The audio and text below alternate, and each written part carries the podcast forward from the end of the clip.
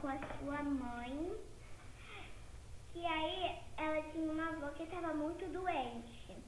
Aí ela foi. Aí a mãe dela disse assim: Oi, querida, lembra essa festinha de um monte de comida que eu prepararei para sua avó?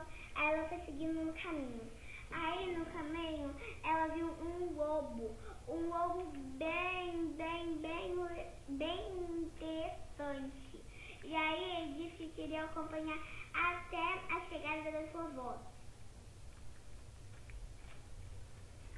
E aí, no caminho, ela disse assim, ai, eu acho melhor eu pegar umas florinhas pra minha avó ficar feliz. Aí, por enquanto, o lobo, ele foi correndo lá pra casa da vovó, se vestiu, se vestiu como a vovó.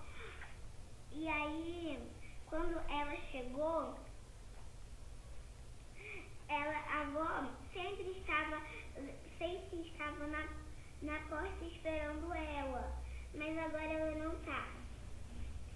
E aí ela chegou assim, vó, pra que esses olhos tão grandes? E ela disse, é pra te ver melhor.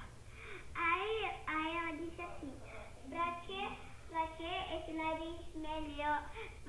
Por que esse nariz tá tão grande? Aí ela disse, pra te cheirar melhor. E pra que esses ouvidos tão grandes? É pra escuta melhor.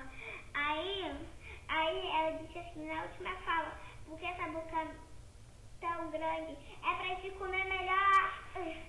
Aí é, o lobo foi atrás dela, a, a, as flores caíram, nos, caíram todo no vestido dela, a, as frutinhas eh, caíram tudo no chão. E aí o pai dela, que era o caçador, meteu uma bronca no lobo e ele nunca mais apareceu.